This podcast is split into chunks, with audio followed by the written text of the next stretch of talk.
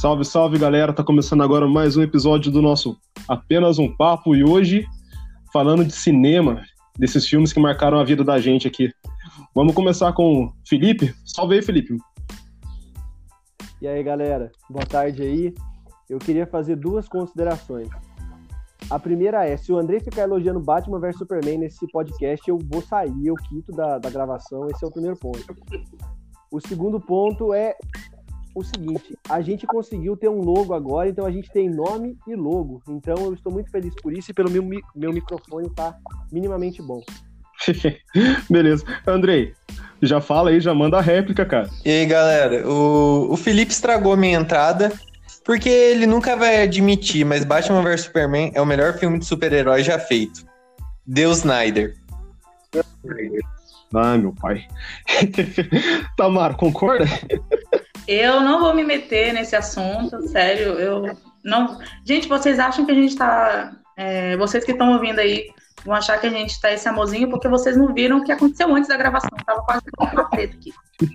E eu gostaria de, de começar criando uma hashtag é, que se chama Animes para Andrei, que ele tem que assistir anime, tem que parar com esse preconceito.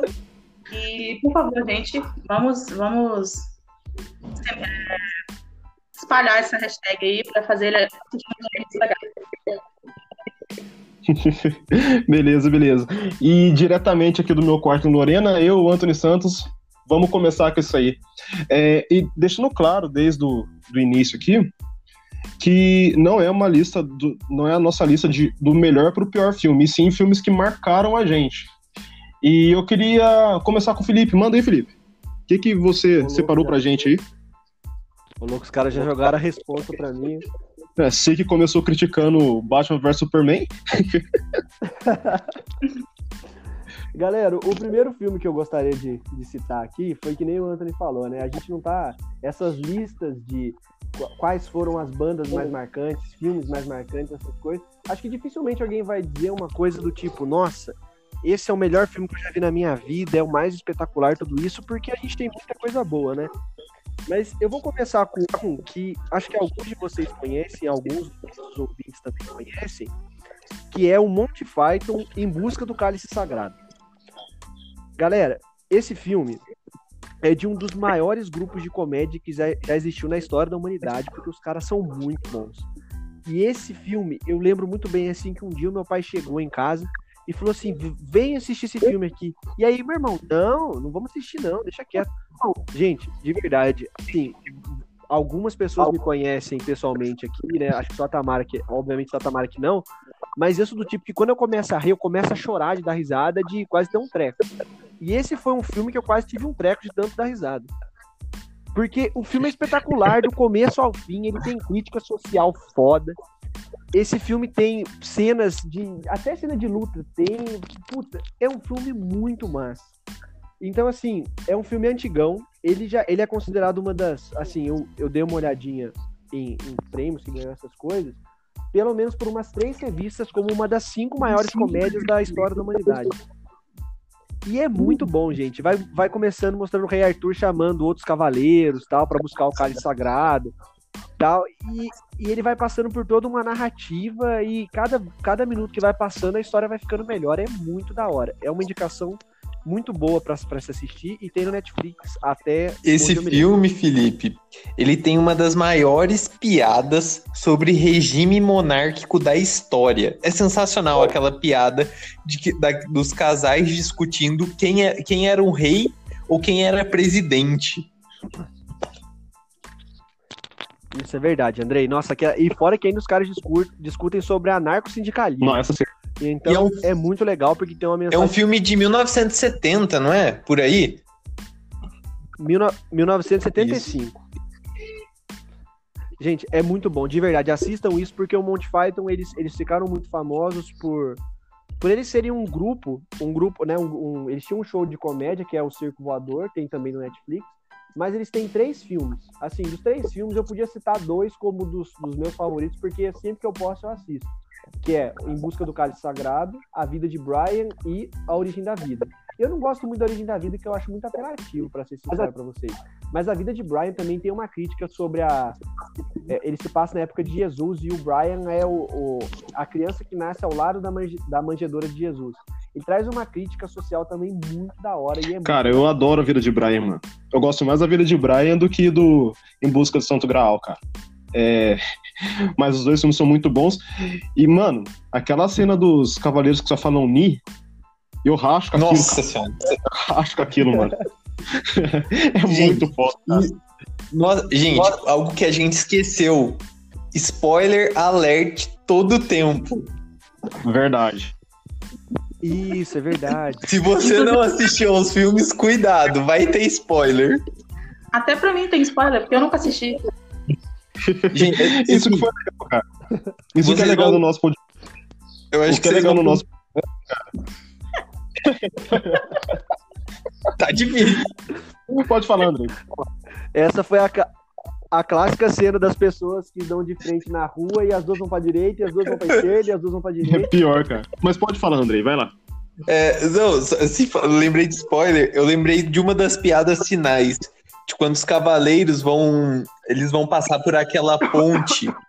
E aí, o guardião da ponte, eu acho, ele faz ou uma pergunta muito fácil ou uma muito difícil. E aí um fica olhando pro outro pra ver quem que vai primeiro.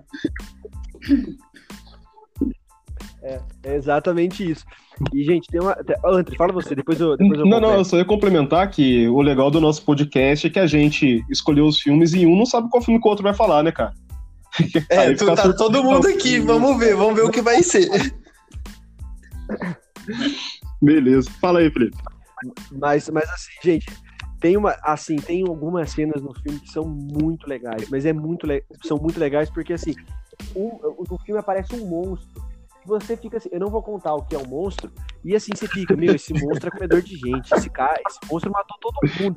E na hora que você vê o que que é o monstro, você fala assim, ah, velho, você tá tirando comigo. E daqui a pouco o, bicho realmente é um, um demônio encarnado ali, e é muito da hora, meu Deus do céu. Esse Fora filme é muito que bom, tem- galera. Itamar, assista esse filme hoje.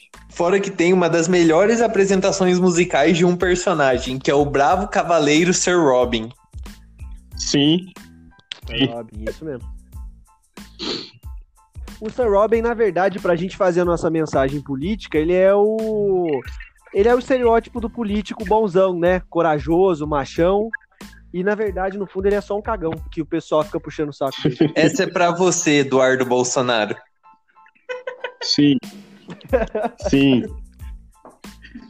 Dando like. Estamos a na- zero podcast sem falar mal do atual governo. Nosso recorde é zero podcast. Beleza, quem que é o próximo pra falar aí? Alguém. Alguém disponível? Alguém se coloca? Posso, Vai lá. posso falar aqui. É, logo avisando que eu não sou uma pessoa que assiste muitos filmes, então eu não tenho muitos nomes conhecidos na lista. Então, eu vou começar. é, e também tem três filmes na minha lista que eles são adaptações de livros. Então, né? O primeiro livro que eu vou começar, acho que eu vou começar pela ordem cronológica, que é O Colecionador, de 1965. Ele é, ele é uma adaptação de um livro do mesmo nome. E esse filme, eu, eu, falo, eu vou falar mais da história. A história é, foi um soco no estômago quando eu li quando eu vi o filme. O filme é muito bom, mas o livro é melhor. Isso é o normal mesmo. E o livro e o filme e a história fala o seguinte: é uma história de suspense sobre um homem que é um colecionador de borboletas e após ele ganhar uma certa quantia de dinheiro, é, ele acaba realizando o sonho mais é, íntimo é, que ele tinha, que é sequestrar uma moça por quem ele era apaixonado e aprisionar ela numa casa é, que foi construída para esse motivo. Então ele construiu todo um quarto com isolamento acústico, com todo tipo de proteção para que ela não fosse embora. E o motivo de, e o motivo disso é que ele queria que ela se apaixonasse por ele. E o filme e a história, ela é desenvolvida de uma maneira tão boa que ela é desenvolvida, no caso, é, nos pontos de vista tanto do Frederick quanto da, quanto da Miranda. E quando você está vendo pelo, pela, pelo ponto de vista do Frederick, você começa a sentir pena dele, de tão bem desenvolvido que é a história. O autor, ele foi brilhante para mim, assim, é um dos meus livros de cabeceira, é um dos meus livros favoritos, o filme foi muito bem, uma adaptação muito boa. Então, é, você acaba sentindo peso do personagem, é, como ele é desenvolvido, você acaba sentindo dó do personagem. Às vezes você sente raiva da vítima, que não tem culpa nenhuma de estar presa ali, você acaba sentindo raiva dela. Então, é um livro que eu indico para todo mundo, e é um filme também que eu indico para todo mundo, porque é uma bela adaptação, principalmente pelo fato dela ser de, de 65. E o final da história, nossa, gente, o final da história é muito bom. Essa história é muito boa. Esse seria o meu primeiro filme. Eu vou começar pela ordem cronológica. Eu acho que ele não é o meu filme preferido da lista, mas é um dos meus filmes preferidos, é, digamos assim. E eu assisti ele recentemente, eu não assisti ele há muito tempo, não. O livro seria há muito tempo, mas o filme não. O filme é mais recentemente mesmo que eu assisti. Se vocês não conhecem, assistam. Esse...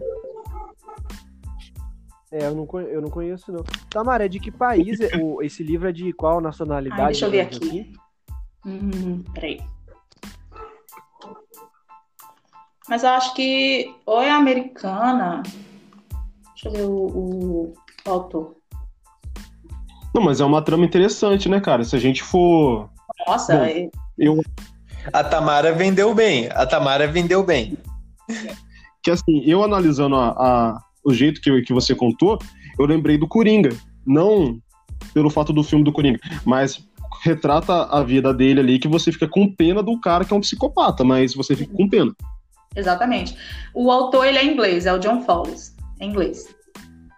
E sim, com certeza, a, o sentimento que ele, que ele te passa é de dó do personagem, mesmo ele fazendo tudo errado, mesmo ele sendo uma pessoa bem horrível, e você acaba sentindo dó dele, porque ele trabalha esses pontos de vista, ele trabalha como o Frederick vê a situação e como a Miranda vê a situação. Então, quando o Frederick está falando é, sobre a Miranda, você começa a sentir pena dele. E você fica se sentindo mal porque você está sentindo pena do cara que está cometendo um abuso. Então, é muito, muito complexo, assim, a, o sentimento com esse livro e com o filme também, que o filme também é muito bom. Então, é uma indicação minha. É um dos meus livros preferidos, inclusive. E a Darcy eu acho que é muito frustrante Cara, isso. Isso que o, que o, até o Anthony. Não, só ia falar que a Dark Side fez uma, uma edição absurda desse livro e eu tô doida pra ter ele pra mim. Mas pode continuar. Ah, não, então nós temos que pedir pro Anthony direcionar o fundo do podcast pra Tamara comprar o livro. Porque ele tá se apropriando indevidamente. Reportagem, break, breaking news. Estamos sendo roubados aqui nesse podcast, Cara, galera. eu sou o Júlio, eu tenho mais de. Eu tenho dois empregos. Não, é brincadeira. Nossa, tá... galera, é brincadeira. Na verdade, tá? todos temos, né? Se a gente for contar isso aqui como emprego. É. Então eu só tenho um. então vamos reverter o fundo do podcast pro Andrei. Bom. É, mas, mas, deixa eu só fazer a consideração rapidão. Vai lá. Ah, tá. Não, tô falando assim, é muito frustrante quando a gente vê isso, né? Que nem vocês estavam comentando, de que a história, da, a história do personagem, você, você vai ficando com dó do personagem que é o desgraçado, o personagem que tá errado, e depois você tem aquele estalo, né? Fala assim, meu, olha o que, que eu tô pensando. Eu tô, a gente, foi que falou, você criminaliza a vítima, né? Que nem você falou, a moça tá em cativeiro, ela tá sofrendo porque o cara é louco. E você tá falando, meu, coitado do cara aqui. O Anthony citou o Coringa, eu até acho que, que dá pra gente fazer um outro paralelo com isso, que é com o Breaking Bad. Todos nós assistimos Breaking não, Bad. Não, não, eu não. mas, eu sei, mas eu sei da história, pra falar. Não. Por mim, tá tranquilo. No Breaking Bad, a Tamara até, né, se a Tamara discordar, ela pode até falar, mas chega um momento em que você fica com raiva da esposa Sim. do Walter, porque ele quer fazer as coisas e ela não deixa, e ela, e ela fica, tipo, enchendo o saco dele. E depois você percebe que, na verdade, você tá apoiando Exatamente. um psicopata. O cara é um puta do, do puta de um desgraçado, e ela tá tentando fugir daquele ciclo vicioso de crime, de, né, de coisa. E aí você fala no final, foge, foge, leva todo mundo embora e deixa esse cara se ferrar sozinho aí. Exatamente. Mas então, esse... tem que assistir Breaking Bad. Essa que é a pegada de que da construção de um bom, entre aspas, vilão, né? De um bom antagonista. Porque a partir do momento que você começa a se relacionar com ele e você se vê na, na, na pessoa dele, significa que a construção do personagem foi correta. Então, a, quando acontece isso, você tem muito. É, você tem aumenta a sua chance de, do sucesso do antagonista. Cara, é, falando do antagonista, é, eu não gosto do Diogo Mainardi. Ah, uma piadinha que entendedores entenderão. um péssimo antagonista. É... André, você já tava falando que é o da sua dica aí, cara? Sua primeira. Então, ao contrário, é, ao contrário de vocês, como a gente deixou o podcast em aberto, eu vou fazer. Eu, eu, eu me organizei da ordem dos que. de preferência minha. Então eu vou começar pelo meu número 5, que foi Lobo de Wall Street, que é um filme de 2014. Acho que está disponível no HBO Go ou nas plataformas piratas, que a gente não incentiva a pirataria. É... Claro, claro. Uhum. a, a, direção é do. E aí eu, eu tentei basear assim os meus. Uh, eu sempre gostei muito de atuação e direção. Então eu tenho nessa lista. É, eu tentei separar dos os meus melhores cinco diretores e os, e os meus atores que eu mais gosto. E aí, é, no quinto lugar, tá o Scorsese junto com o Leonardo DiCaprio, que foi uma das maiores injustiças do Oscar, que ali, esse filme era... O Leonardo DiCaprio merecia ter ganho o Oscar, que foi a interpretação dele do Jordan Belfort. Esse filme, ele é baseado em fatos reais, é, é a história de um corretor que até então era um cara honesto, um cara classe média baixa dos Estados Unidos, e até que ele foi demitido do seu emprego. E aí ele descobriu o ele fez amizade com outro um outro corretor e aí eles começaram uma rede de corretagem é, totalmente ilícita. E o que, que como eles conseguiram isso? É, nos Estados Unidos existem dois tipos de. Eu vou explicar bem por cima, gente, porque eu também não, não conheço muito da corretagem dos Estados Unidos, né? Mas existem é, alguns papéis de imóveis que são chamados de blue chip. Que aí, quando vocês vendem, quando o corretor vende, ele ganha 1% dessa venda. Só que as vendas são bilionárias. E existem os pink sheets, que são que são as corretagens menores, que aí você vende para as pessoas normais, tipo para os empregadores normais, só que o corretor ganha 50%. E aí, o que, que o, o, Jordan Belfort ele fez? Ele conseguiu, ele inventou uma empresa fantasma, e aí ele con convencia as grandes empresas a comprarem os pink sheets. Então ele fazia movimentações enormes e ainda conseguia 50%. E aí, essa história é baseado nessa história. E aí tem a interpretação do Leonardo DiCaprio, é sensacional.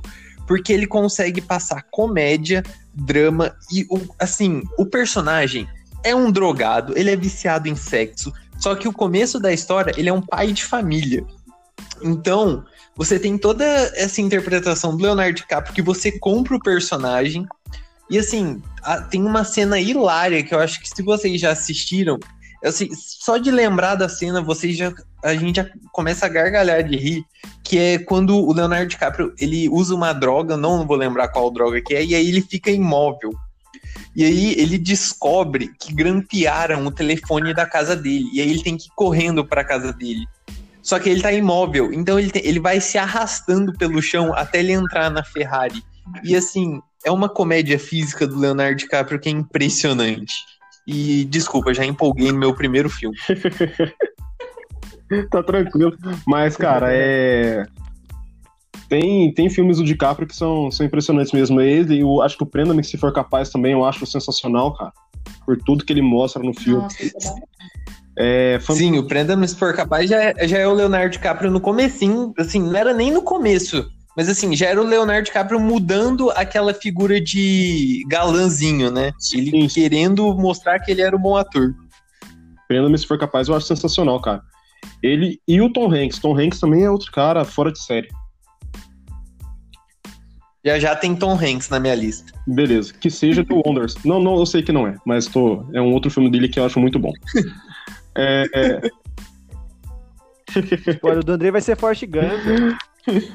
Então, gente, já, já que o André citou um filme baseado em história real, eu vou falar o meu, que é um dos meus favoritos, que também é baseado em história real, e é um filme nacional, cara, que é Cidade de Deus. Mano, Eu acho fantástico Cidade de Deus, cara.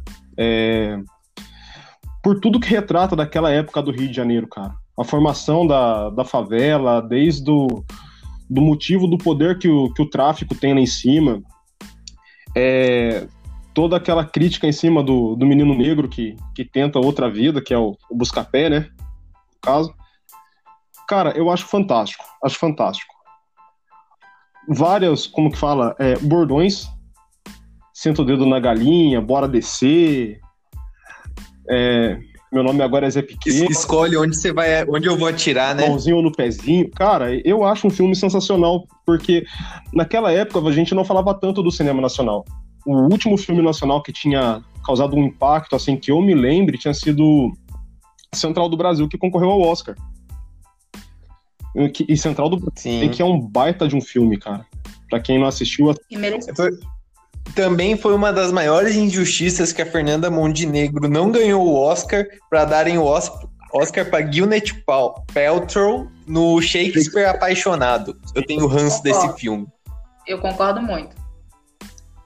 Cara, e, e, na... e eu acho que se eu não me engano, a direção é do Kleber Mendonça. Eu não sei, eu não, não, tô, não lembro do nome do diretor do, do Cidade de Deus, mas eu acho que assim, uma das maiores sacadas desse filme foi que eles não contrataram atores. Sim. Eles eram pessoas normais que, que atuaram só para aquele filme. Então, assim, é algo sensacional. Cara, o Cidade de Deus, a direção é do Fernando Meirelles. E, ah, perdão, perdão confundi. Kleber Mendonça é Bacurau, errei. Isso, isso. Bacurau tem que assistir, cara. Eu não vi. Bacurau é sensacional. O Cidade de Deus ainda tem, tem, a questão literária ainda da coisa, né? Que o livro, por mais que o, o filme seja espetacular e, e, que nem o Anthony falou, é tudo espetacular, o livro a, a, ainda ele retrata um pouquinho do que é o, o universo, assim, acho que tal, provavelmente nenhum de nós quatro leu o Cidade de Deus, mas eu lembro que eu fiz um vestibular quando eu era adolescente que tinha caído e eu peguei um resumão do livro. Mas, assim, o livro ainda é mais imersivo ainda. E aí toca no ponto de, de que eles estavam falando do, do, da desvalorização, Sim. muitas vezes, do cinema nacional que a gente tem, né?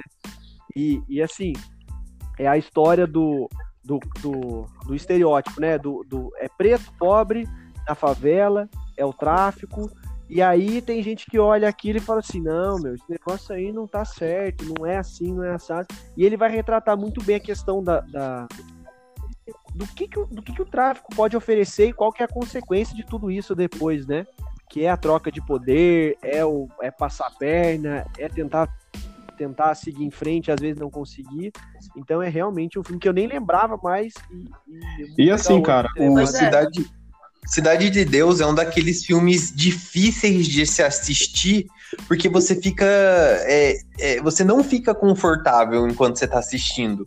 Você fica desconfortável ali. Só que assim, ao mesmo tempo que é um filme bonito no sentido de da cinema, da direção ser perfeita, do roteiro ser muito bom, você fica desconfortável porque aquilo acontece de verdade. Exatamente. E é, é isso que é legal de analisar, cara. É, igual eu falei no, no início da minha fala, é, quando você pega a favela em informação, que você tem vários negros, que você não tem a, a polícia passando lá, e a gente tem aquela ideia da ausência de poder, né, cara? Não que a, a polícia precisasse passar lá, mas você não tem a segurança. Então, quem que vai te oferecer segurança? Você não tem um governo. Então, o que vai ser o governo naquele lugar? Porque você é esquecido. Você é esquecido, quem toma conta é Deus, por isso é dado de Deus. É, é interessante, cara. Uhum. E Tamara, desculpa, acho que eu te cortei, você falou alguma coisa? Não, eu só ia falar que você lembrando desse filme, eu lembrei de alguns nacionais que são bem queridinhos também. Nossa, eu adoro cinema nacional. eu adoro cinema nacional, Não, cara. É... O cinema brasileiro é muito bom. É muito bom. Igual a gente citou Central do Brasil também, cara, é, é fantástico, cara. Tem a Aquele Oscar foi Aquários, muito... que, que horas ela volta. Ela volta. Uh, hoje eu quero voltar sozinho. É, o Bacurau, Tropa de Elite. Nossa, assim. O Alto da Comparecida. São, Lisbelo Prisioneiro. Eu adoro também. O Alto da Comparecida e Lisbelo Prisioneiro é quase o mesmo elenco. Isso. Exatamente. mesmo elenco. Mas são filmes sensacionais, gente. Assistam o cinema nacional, quem estiver nos ouvindo aí e acha que, o, que cinema nacional é só palavrão, não é. Assistam o cinema nacional. Exatamente.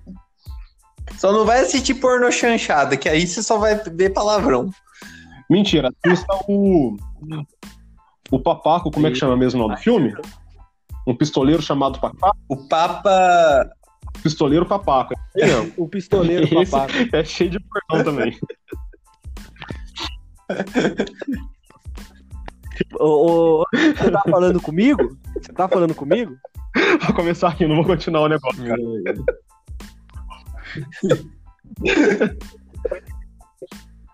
Depois, depois você vai ter que marcar isso lá no podcast. Gente, vou continuar. Vai pro próximo aí que eu tô rindo aqui agora. Vai, Felipe, continua na ordem. Não, eu vou, vou- vou- vamos fechar o ciclo, é. Galera, você está. O, o, o Andrei citou o. O, o, vai morrer Cara, tá aqui, doendo minha barriga já. morrer de Parei. Beleza, me recompus já. Vambora. Ga- Galera, o, Anthony, o, o Anthony, desculpa, o Andrei pegou o gancho do, do Leonardo DiCaprio. Eu queria dizer assim, tem um filme que eu demorei muito tempo pra assistir. Assim, eu sou do tipo que eu demoro 5, 6 anos pra assistir filme que foi indicado ao Oscar antes. Mas assim, tem um filme do Tarantino que me marcou muito. E eu sei que não é o melhor, porque o, o cara tem uns filmes muito, filmes muito bons. Mas, galera, eu gosto muito, muito de Django Livre. De verdade, eu sou apaixonado naquele filme porque ele é muito da hora.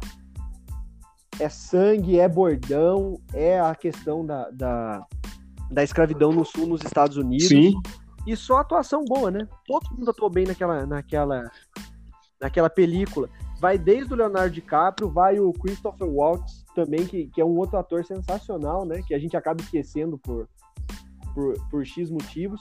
Mas o Jamie Foxx tem uma atuação também lascada e tem o, o, o. Samuel. Jackson, né?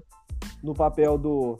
É o escravo racista, não é né? escravo. Ele é racista. que tá numa. Na, Ele ofende os negros da, da, da lavoura. É, é assim. é- é- e e o, o Tarantino ele é tão genial no, que quem faz os próprios. O Tarantino faz os próprios roteiros, né? E assim, a acidez do personagem do Samuel Jackson é sensacional, como ele trata o, o escravo que não se acha escravo e que trata o, o, o Django, que, que, que não era. que o Django era livre, né? Por isso o Django livre. Uhum. Meio óbvio, né? Tô sendo o senhor óbvio aqui. Mas assim, e aí ele, ele não aceita a liberdade do Django. E, e ele se acha livre. E assim, né, o Tarantino. Tarantino. É, Tarantino é Tarantino. Sabe, mas eu, eu posso, Exa- posso eu contar um segredo? e, e, galera, uma coisa. O Samuel, Pode? o Samuel. Jackson veio fazer laboratório aqui com o Claro, Sérgio fala aí. Camargo na época. Por isso essa atuação tão perfeita dele, tá ligado? Ele fez um laboratório com o nosso representante aqui da Palmares, cara. E com o Fernando Holliday E também. com o Fernando Holliday também. Por isso que ele incorporou tão bem o personagem. Gente, só um- a título de curiosidade. É o que o É, o Felipe falou do Jamie Foxx. Eu não sei se vocês sabem, mas o Will Smith, ele negou o papel do Django. Ele não aceitou fazer Django. Ah, é, o Tarantino tinha escolhido por ele e ele não quis fazer. Mas É, pelo que eu me ele lembro, foi- eu acho que ele foi filmar Homem de Preto 3. Que ótima escolha, hein? Nossa. Que- Parabéns. É, é, eu acho que foi assim, Nossa. foi a escolha. Ele, ele ia receber mais e ele não queria a imagem dele associada com filmes de violência. Pelo que eu acho que assim, é o que eu lembro da notícia. Então tá, né? E, galera, todo, todo, Sim. todos Eu lembro né? que o meu irmão ele ficava falando, Tamara, vamos assistir Django Livre. Eu falei, não, eu não quero assistir esse filme, porque o filme é, é- ele é bem extenso, ele é grande, né? Eu falei, não, eu não quero assistir esse filme, não quero. Ele falou, não, você vai assistir esse filme. Sim. Mano, eu saí, terminei de assistir, eu tava em base pra casa. Sério. Muito bom o filme. Muito Outra, outra curiosidade desse filme, o Felipe Eu- falou eu- das atuações, né? Tem uma parte no jantar Que aí é quando começa um desconfiar do outro. Que o Leonardo DiCaprio, não vou lembrar o nome do personagem dele, começa a desconfiar do Christopher Waltz e do Django, né? E aí ele, ele tem um chilique. Ele fala: vocês acham que eu sou idiota? Não sei o quê. E aí ele bate na mesa. Quando ele bate, quebra o copo a mão dele sangra de verdade. O Leonardo DiCaprio, ele machuca de verdade. E aí ele improvisa na cena. Quando ele pega, ele, ele esfrega a mão dele, cheia de sangue na cara da atriz, que era a namorada do Django, que o Django tentava resgatar. Toda aquela cena é improvisada pelo DiCaprio.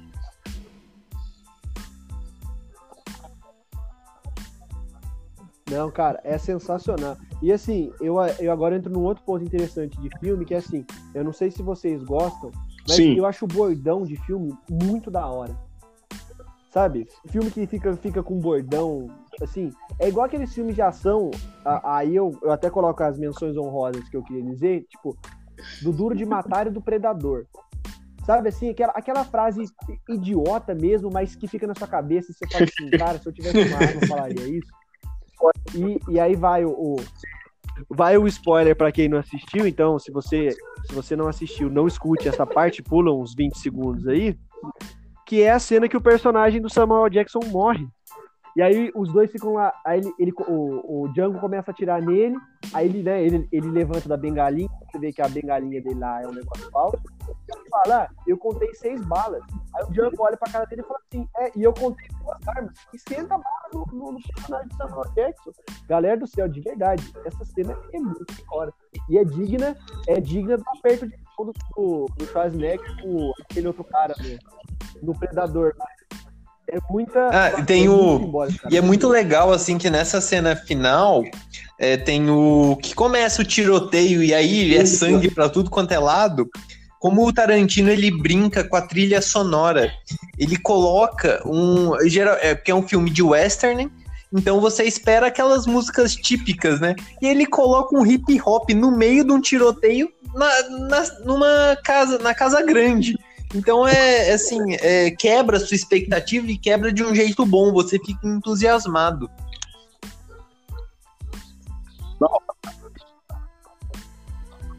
Isso é verdade mesmo, cara. Nossa, o filme é muito da hora. acho que, acho que eu falei, acho que a gente, a gente aumentou demais a minha parte aqui agora. Aí eu jogo a, jogo a batata quente pra tamanho. Então, fugindo dessa, dessa vibe toda do Tarantino aí, eu, o segundo filme, em ordem cronológica, que eu vou colocar aqui, eu acho que todo mundo, acho que vocês já devem ter visto, talvez alguns de vocês já devam ter lido o livro também, que é Drácula de 92, do Coppola. E, velho, esse é um caso raro em que o livro, em que o filme tem o mesmo peso que o livro para mim. Claro que o livro sempre vai ser melhor, sempre vai ser mais explicado, sempre vai ser mais é, completinho e tudo mais, mas o filme do Drácula, de 92, ele completa o livro, sabe? Na minha visão. Sim. Porque, eu não sei se vocês já leram o livro, mas o livro ele é, ele é desenvolvido é, com cartas, com notícias, com jornais, com atualizações. E essas atualizações e cartas, elas são, acho que a maioria das vezes são feitas pelos mocinhos, pela Mina, pelo Jonathan, pela Lucy, pelo Dr. Jack e nunca pelo Drácula. Então você só vê um ponto de vista da história. É claro que o Drácula realmente é cruel, é um monstro, é o vilão da história e tudo mais, mas no livro falta essa, essa, essa, esse ponto de vista do, do vilão, sabe? Essa afeição que a gente pode criar com o vilão.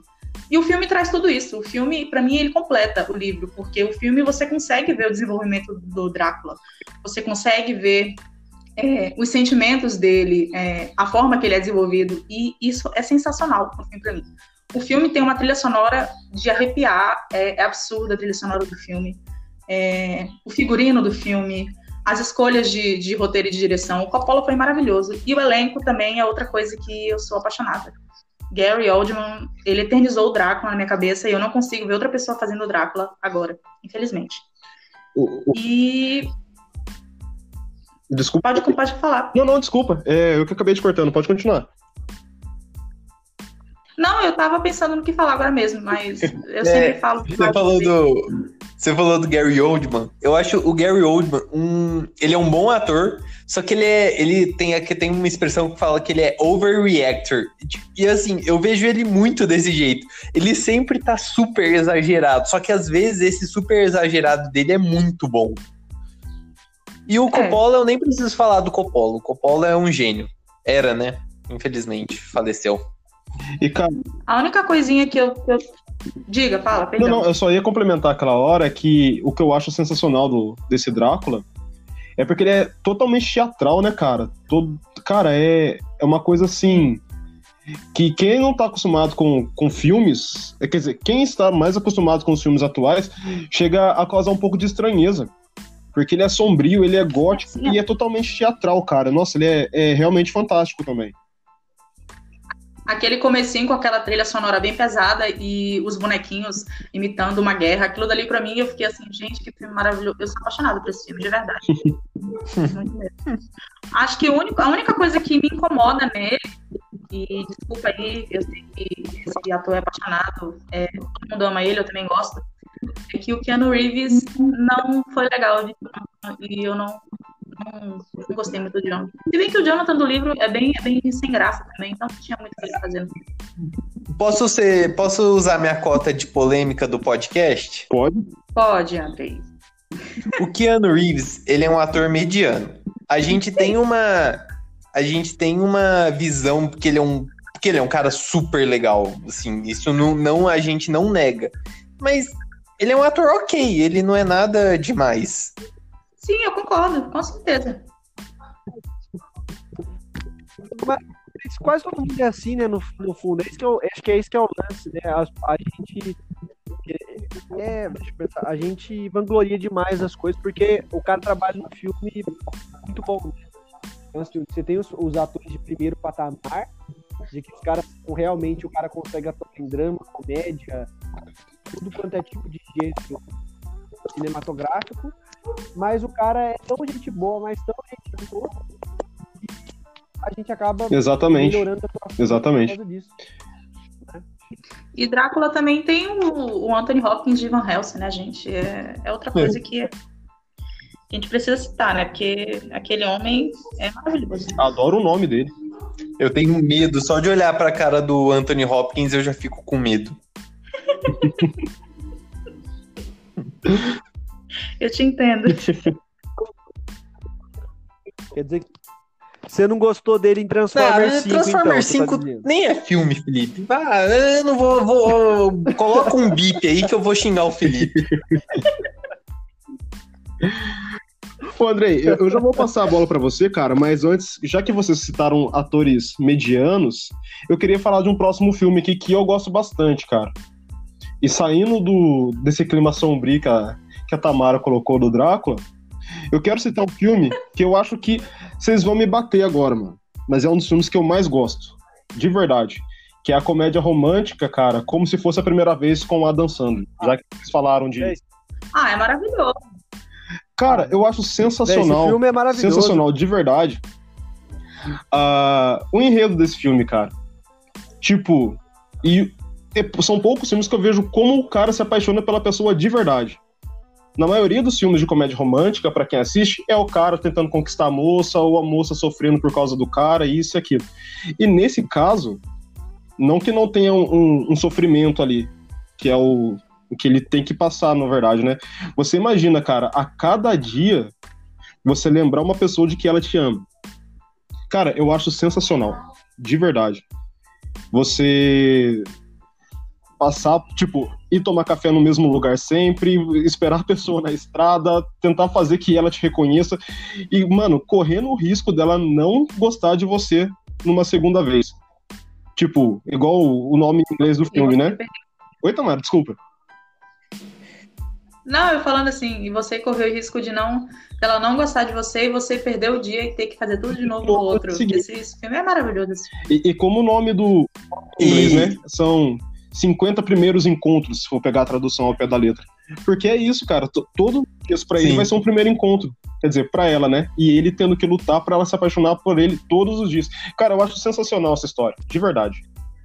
e é o Adam Sandler, igual ele E- não faz papel de outra coisa a não ser de Adam Sandler. Eu, eu, tenho, eu tenho uma dificuldade muito grande em gostar dos filmes do Adam Sandler. Eu acho que ele parou de fazer filme bom aí no Como Se Fosse a Primeira Vez. É, depois a carreira dele, no sentido de arte, foi pra baixo. Ele realmente ele faz muito dinheiro porque as pessoas gostam, mas eu acho que assim, o Adam Sandler, o roteiro dele é muito típico.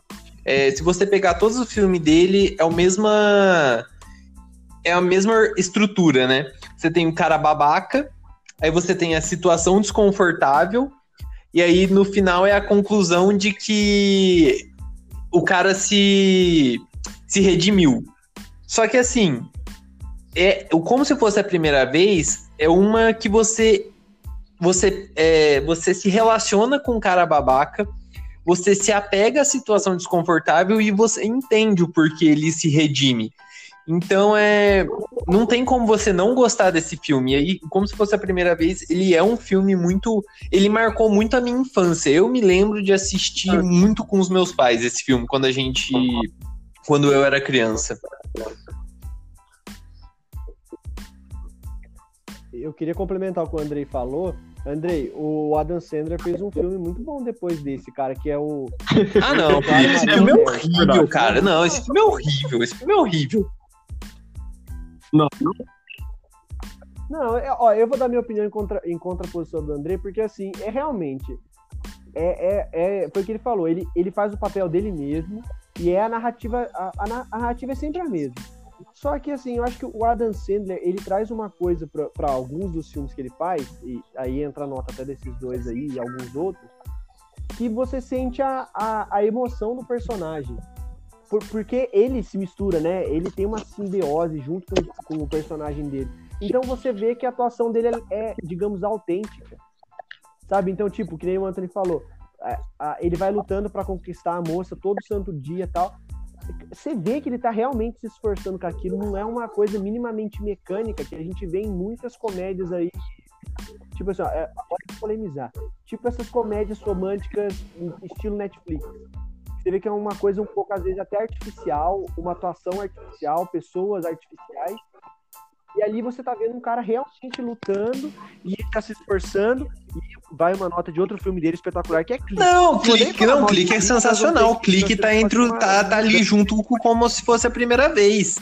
Só que só um adendo, Felipe. Você falou da interpretação autêntica. Realmente a interpretação dele é autêntica, ele interpreta ele mesmo. Eu disse, amigo, eu disse exatamente. Simbiose dele com o personagem. Exatamente isso. É igual o.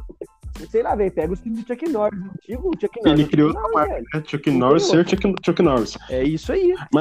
Sandler, mas o Adam Sandler, cara, tem um filme dele aqui Exatamente. que eu não assisti ainda, tô pra assistir porque estão falando muito bem da atuação dele, é do Joias Brutas que está na Netflix.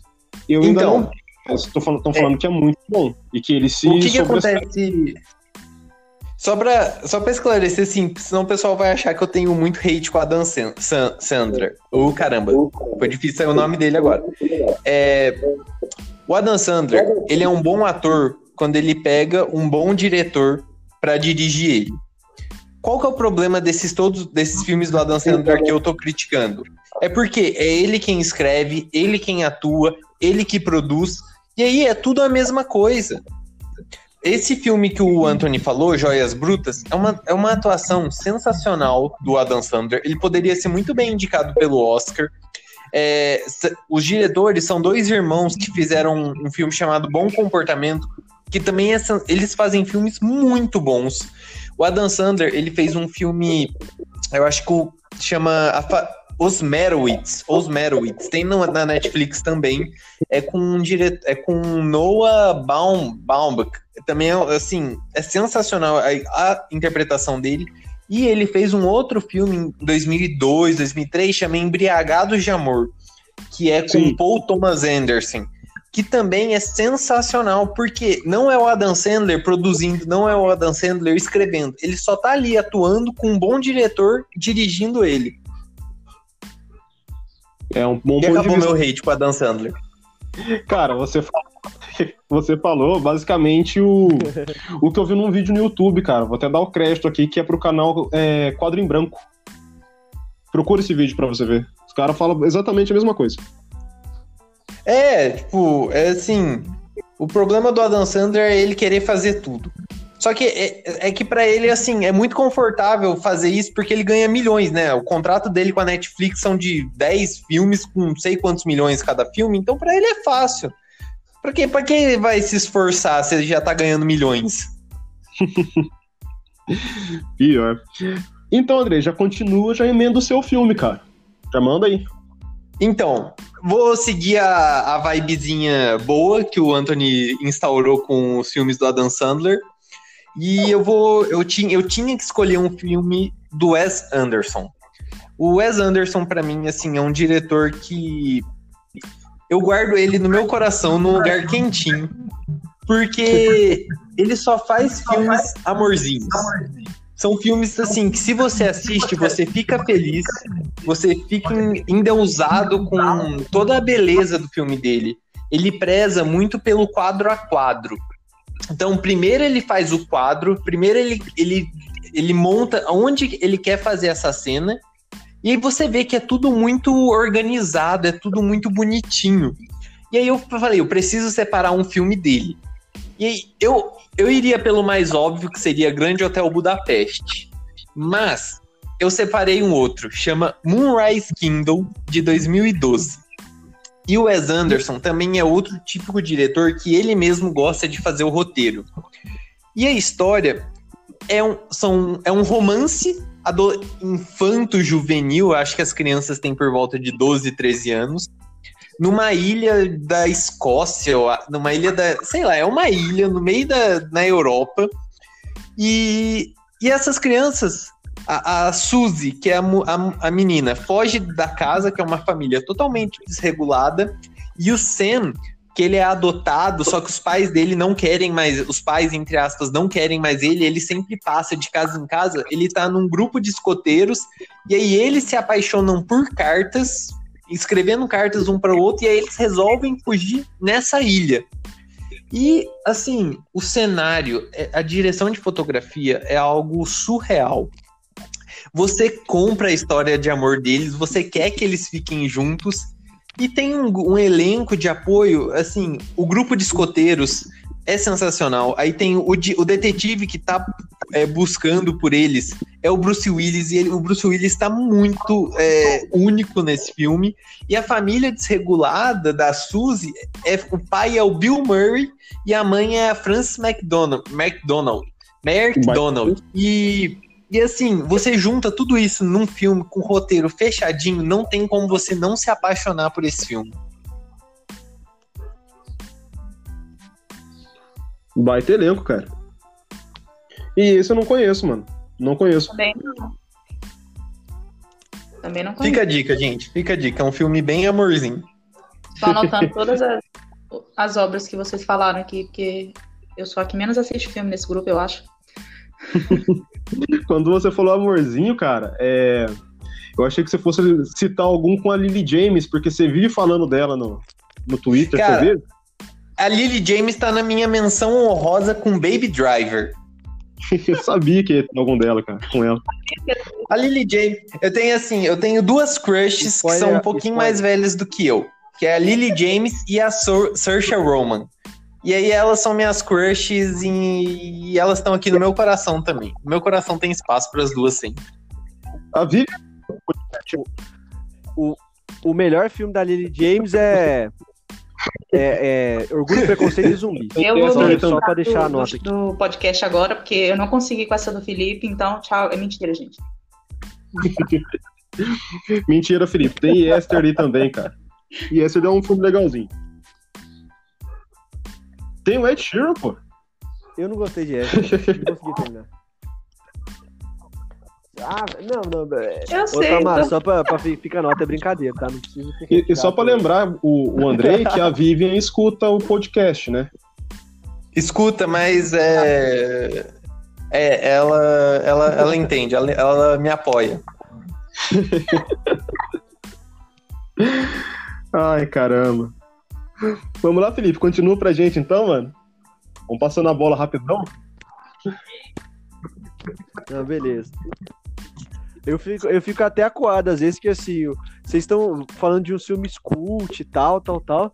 Aí eu, eu entrei num dilema existencial cinco minutos antes de começar a gravação, que era se eu citava Círculo de Fogo, porque é filminho com robô se pegando na porrada, Por favor. ou se eu citava a nova onda do Imperador. Porque.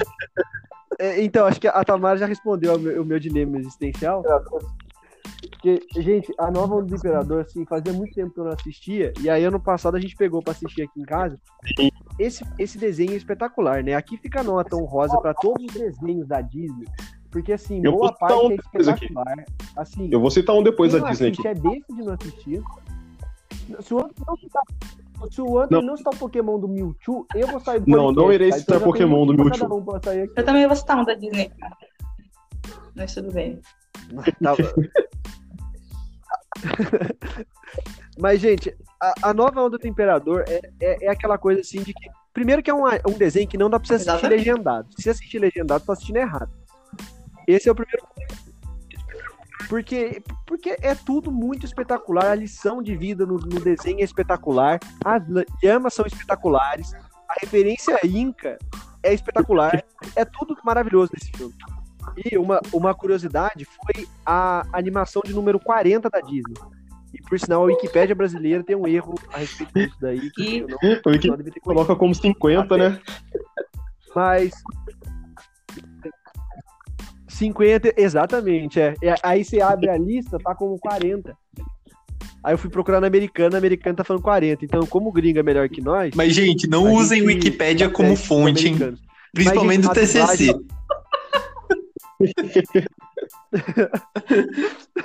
Mas, nossa, eu. Eu. eu Gente, mas a- Concordo muito com o Felipe. Eu, falar, eu acho Tamara, até que falar. esse filme deveria receber mais atenção, velho. Porque esse filme é espetacular. Do início ao fim. tudo. E a dublagem brasileira é, é brilhante, velho. O Celton Mello e a Marieta Severo, nossa. Pior. Pior. Ainda tem o Guilherme Briggs fazendo o Kronk, né? Que é, outro, é, um, é um dos person meus personagens favoritos. É o Kronk. Então, muito bom, sério. Quem não assistiu, quem estiver ouvindo e não assistiu, vá agora, pare tudo que você está fazendo para assistir a nova do Imperador. Sim. Sim. Acho que, acho que eu já posso, posso, posso passar a bola. Aí, eu, aí depois, depois eu, eu termino de falar os outros dois que sobraram aqui. Porque é isso, é um filme espetacular, não tem muito o que Então vamos passar pra Tamara, então. Vai lá, Tamara, já emenda o seu da Disney. Não era tu que ia falar agora? Não, mas o meu da Disney tá na mão aqui. Todo mundo deve ter assistido, porque é impossível vocês não terem assistido esse filme. É até clichê, eu tô até com vergonha de falar dele. Rei Leão, Fala né, aí. gente? Rei Leão 4. É- Quer que eu vou- que Era o mesmo do meu. O Rei Leão é o live action? Não. O de 90 e 94, né? É, eu acho Não. que é. 94. É de 94. Inclusive, antes de falar as coisas boas, eu vou falar que eu sou uma pessoa muito decepcionada com esse live action. Mas tudo bem, Não, live vamos... action é horrível. Não, esse live Nem action foi tempo. realmente decepcionante. Eu, eu perdi e eu saí meio frustrada. Enfim, Rei Leão de 94 é, acho que é o meu desenho da Disney favorito, eu acho. É, não, tem, não tem muito o que falar, assim. Todo mundo conhece o filme, acho que todo mundo que tá ouvindo já deve ter visto o filme. E ele tem um apelo, um apelo afetivo comigo absurdo. Absurdo. Sério. Eu conheço as músicas, conheço as falas, eu decorei quase o filme inteiro na cabeça. Eu assisto o filme todos os anos, várias vezes, então realmente não tinha como não ter esse filme aqui. Não tem. Cara, eu tenho com o Rei Leão, uma vez eu comentei com, com um amigo meu que tem um dos maiores vilões do cinema, que é o Scar, cara. Exatamente. O Scar, ele tudo que é de ruim o Scar faz. O Scar é, trama a morte do próprio irmão, se alia com o inimigo, é, fica com a, com a cunhada, coloca a culpa da morte do pai no próprio sobrinho, sobrinho abandona o sobrinho pra morrer sozinho. Cara, Engana ele- as engana as hienas, engana o próprio inimigo depois, né? Cara, ele, ele é absurdo. Ele é absurdo. E ele é muito. E ele é um vilão horrível e mesmo assim é muito carismático. Não tem como você não gostar desse cara. Não tem.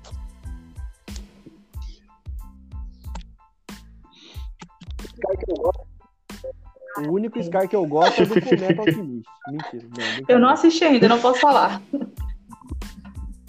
Assista, é muito A gente pode dizer que o bom dinossauro da Disney Não. é Não, Fantasma cara, Leão ou não? Não, não, não, não. Vocês Não. assistiram o Bom Dinossauro? Mas tem uma tretinha aí da Disney com o Rei Leão com, com o fato da história ser um plágio de um, uma história japonesa. Que Kimba, The White Lion. Se não me engano. Osamu Tezuka. Exatamente. Osamu Tezuka, que é genial também. Pra quem não conhece, cara, genial. É, Osamu é aí, Tezuka, todo. A Princesa e o Cavaleiro. Vários clássicos do, do mangá. Astro Boy, pra quem não sabe. Era foda também. E, cara, Mas- como eu ia falar do Rei Leão. Oi, desculpa, Tamara, pode falar. né? Eu ia passar a bola pra ti, exatamente. Ah, só pra terminar, gente, vale muito a pena ouvir a trilha sonora no na versão original que é do Elton John. Sim, Sim, é vai. muito bom. Emocionante. Ganhou, de, O- Diga. ganhou o Oscar, se eu não me engano. Diga-se de passagem, é emocionante, cara. Can you É. feel the love tonight? Sim, eu lembro do Ross cantando essa musiquinha pro macaquinho dele em Friends, cara. Nossa. Tem essa cena em Friends, mano. Ai, ai. É, Marcel. então- Sim, Marcel. então, já que a Tamara falou de Rei Leão, eu tenho um outro filme de, de animação que dessa, esse não é da Disney e que eu adoro, toda vez que passa eu assisto, que é Tá Dando Onda, cara. Mano, como eu adoro aquilo e como eu tenho raiva do Rap Fit quando eu vejo o, o pinguim do Tá Dando Onda. Cara, sem dizer que a trilha sonora de Tá Dando Onda é perfeita, velho. É Green Day, é... Olha, eu vou falar a trilha sonora e me dá branco a trilha sonora do filme. Não, cara, mas o filme é realmente é muito bom. Vocês já chegaram a assistir, não? já, Eu não, não conheço. já. É um Nossa, filme bem é muito engraçado, né? Ele é de animação, mas ele não é só já criança. Não, não, não. A história de um, de um pinguim que morava no Rio. e o sonho dele era ser surfista, só que ele surfa em um lugar que tem pouca onda, então ele é ruim. E ele era fã de, de um cara que era chamado de Big Z, que era o maior surfista do mundo. E esse Big Z, certa vez, foi fazer uma exibição no Rio de Janeiro. E ele ganhou o colar do Big Z. Então ele fica fã do cara, ele se inspira no cara, é o ídolo da vida dele. E esse cara chega num ponto que ele sofre um acidente e desaparece, o corpo dele some. Quando a, a Organização Mundial de Surf do, do desenho, do filme, chega ao Rio de Janeiro para coletar novos surfistas, ele faz o teste e não passa. Só que ele vai atrás da, da baleia lá que, que leva os surfistas para as ilhas, se infiltra no meio e consegue chegar no torneio mundial de, de surf. Nesse torneio mundial de surf, ele se assusta com, com o tamanho das ondas. Se assusta não, ele enca- até encara o tamanho das ondas, só que, como eu disse no início, ele está acostumado a surfar num, num mar de pouca onda. E as ondas do, do Havaí são gigantescas, né? Ele sofre um acidente, a, a salva-vidas cuida dele tudo, e apresenta um amigo dela para ele. E vai, não quero dar spoiler para você do filme, Tamara. Mas é, é daí por diante a história, cara. É um filme muito bom, com uma trilha sonora hum, fantástica, com um antagonista chato pra caramba. E, cara, com um parceiro dele que você assiste e fala, mano, eu tenho um amigo assim. O, o parceiro dele é o João Frango, cara, é, João. é um cara que você fala, mano, conheço um cara assim. Eu lembrei do personagem agora.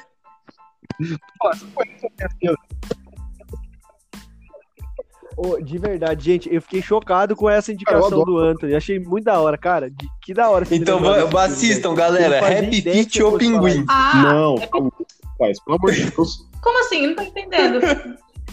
Repita eu vi. Não, Rap Fit não, o mano, Rap Ah. Fit é muito ruim. Eu acho muito ruim. É porque eles foram filmes que lançaram quase na mesma época, não é? E teve essa confusão. Sim. Eu já tava, eu já tava aqui, mas como assim o Rap Fit surfando? Eu não, eu não lembro disso. É o Rap Fit sapateia. Olha que legal, um pinguim que sapateia. É, cara. é. Esse daí. Esse daí é o universo Pior. paralelo dele. Universo paralelo. E como a né? Tamara citou na. Não, não, ia falar bobagem aqui, deixa quieto. Eu ia falar outra coisa que não tem nada. Eu acho que a gente tem. A gente tem que acrescentar um pouco mais de cultura no Então nosso vai. podcast agora. Eu vou, lá, Andrei, vou sua deixar vez, o filme, o podcast Dark de novo. Vou trazer no, no meu terceiro lugar da lista. Pra mim, o melhor filme de guerra da história, e eu acho que eu acho que nenhum outro vai existir. Vai existir, não, quer dizer, vai superar. É O Resgate do Soldado Ryan, de 1998, do Steven Spielberg. É, assim, ganhou três Oscars de fotografia, direção e mixagem de som. N- não ganhou o Oscar de melhor filme por causa da desgraça de Shakespeare apaixonado. E traz, assim, a melhor cena de abertura da história do cinema. Que é a cena de quando eles desembarcam na Normandia, na praia de Ottawa. São, acho que, 12, 15 minutos é só tiro, é só tiro, é sangue, é bomba por tudo quanto é lado. E aí eu fui pesquisar mais sobre essa cena. Só nessa cena houve um gasto de orçamento de 12 milhões e 1.500 figurantes. Então, é assim, é, é uma, é uma entrada triunfal que eu acho que assim, nesses 20 minutos de filme você já entra na. Você, você consegue ficar totalmente submerso na história da Segunda Guerra. E também, é, eu, fiquei, eu fui pesquisar mais sobre esse filme. é, muitos é, soldados veteranos de guerra eles não conseguiam passar dessa cena, porque isso- eles tinham um sofrimento tão grande assistindo essa cena, de tão realista que ela é. E. E assim, é um filme de guerra que que- é único, gente. Pra- acho que vale muito a pena vocês assistirem. Tem o Tom Hanks, tem o Ben Affleck novinho, tem o Matt Damon. tem- é o primeiro filme do Vin Diesel que é ele pro mainstream, depois contratam ele pro Velozes e Furiosos, e tem a melhor cena de morte da história também.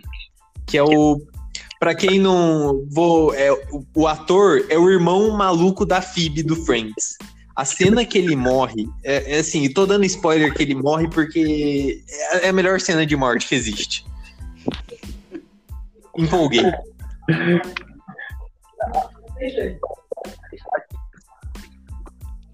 Ah, ô, Andrei, acho interessante isso daí que você falou de guerra, cara, porque a gente, por, por assim, por a gente consumir muita guerra no- em outras plataformas, tipo assim, a gente vê filme de guerra, a gente vê jogo de guerra, série de guerra, desenho de guerra, a gente acaba esquecendo como é que, como que é um negócio absurdamente ruim, né?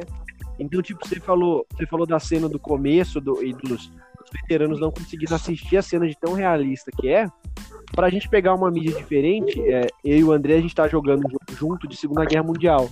E, Andrei, a primeira cena do jogo em que os caras de fato estão desembarcando na Normandia, no barco principal, na hora que o barco chega na, na costa, o pelotão dele inteiro morre. Porque foi assim, foi um massacre. Os caras passaram, eles depois, né, obviamente eles vão ganhando território até chegar em Berlim, mas a gente acaba esquecendo da desgraça que é a guerra e da desgraça que da, da- acho que da, da dor do Sim, sofrimento e que esses caras É assim, tiveram. só para contextualizar, é, para, acho que ali eram soldados americanos. Ali, o intuito, as pessoas realmente elas iam para a praia para morrer. Por quê? É, o qual era a intenção do, qual era a tática? Quanto mais gente você mandar, mais munição você, mais munição os, os, alemães vão gastar e não vão conseguir atirar toda hora. Então, era, era, uma, era uma questão assim de eles estavam mandando gente para morrer, literalmente. É, porque é, a, a intenção era quanto mais gente mandar, melhor. E assim, é, o Felipe citou esse jogo. Esse jogo não é, é, é, cópia do, da entrada do resgate do soldado Ryan. E você não fica submerso igual. Isso porque você tá jogando. Você não consegue ficar submerso igual na, no filme. Gente,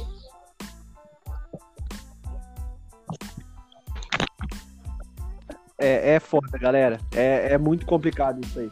Mas é, é, é, é o mérito do diretor muito bom, né, cara?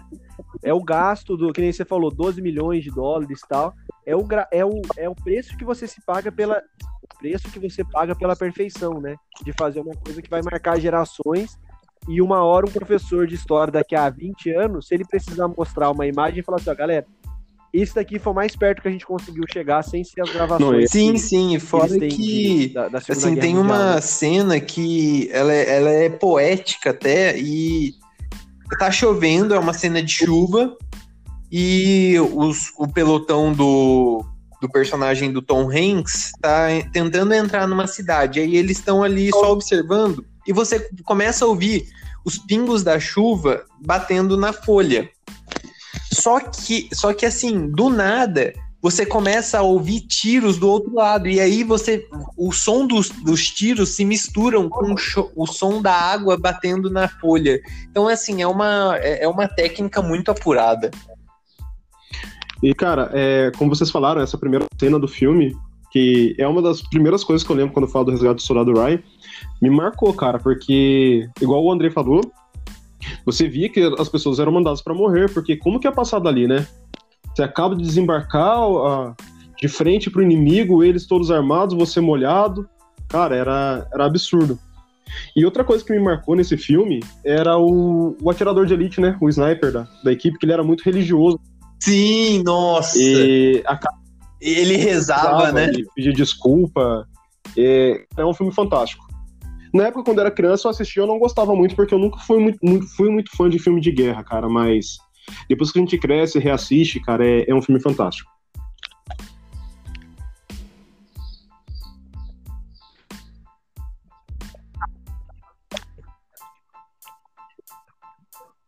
Galera, é, em razão até da gente já ter falado pra Dedel aqui, acho que a gente podia fazer um esquema de, né, para para assim, para pessoa que tá ouvindo, para os nossos ouvintes não ficarem tão cansados de ouvirem a gente tagarelar, tagarelar. Enfim, travou o cérebro aqui.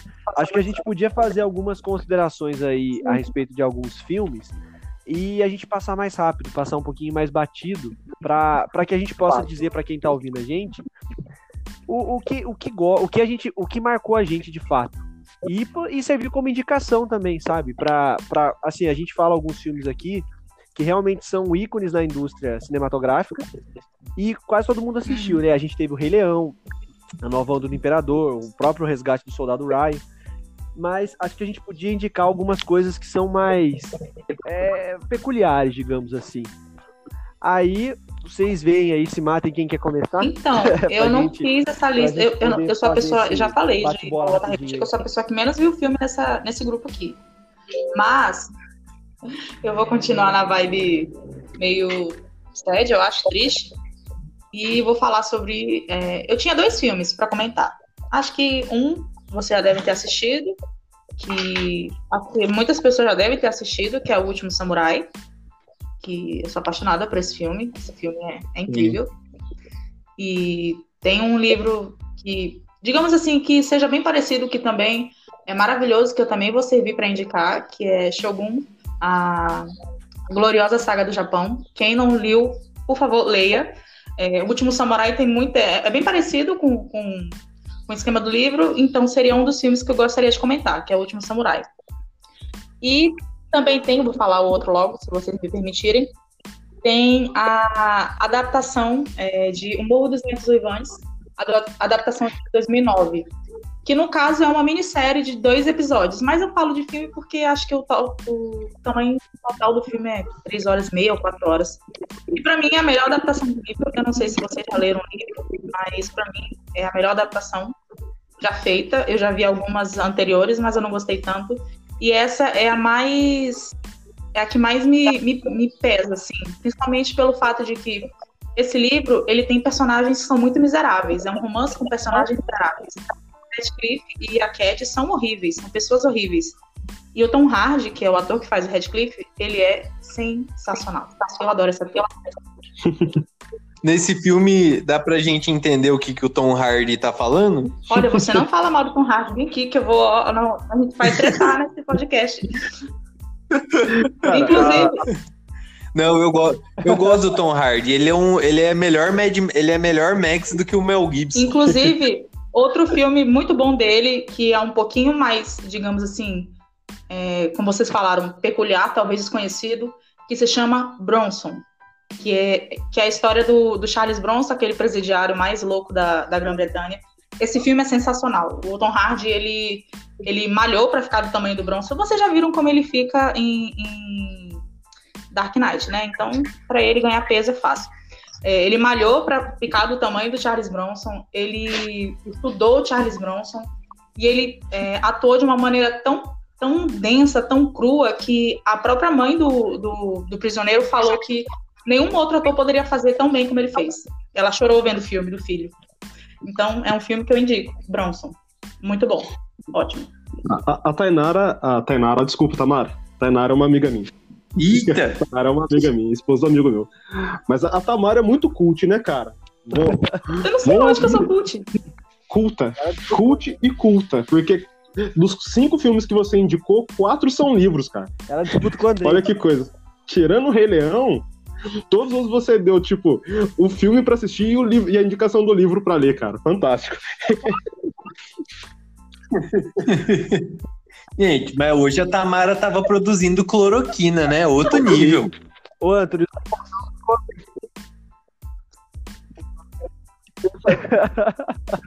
Pior, cara, olha. Ô, André, os filmes É... pipoca ficaram pra mim. Era pra eu pra, falar de um, falar, né? três filmes, três pra gente, mas eu empolguei que nem o André, então E assim, eu tô com os filmes na cabeça pra falar, cara, e acabo esquecendo dos filmes depois e volto pros que eu anotei, tá ligado? Tinha mais coisas pra eu falar também. Mas, assim, é, já que o, que o Felipe falou do- de filme pipoca, é, eu queria citar um filme de herói, que é, pela representatividade que teve, o Pantera Negra, é, sobre o afrofuturismo, uma, uma parte da África sem contato com o europeu e toda a evolução que, que eles tiveram no, no território de Wakanda. É, cara, é fantasioso, mas não faz a gente não deixar de pensar nisso, sabe? Como seria a África sem contato com o europeu? Sem ter toda a riqueza vazada de lá.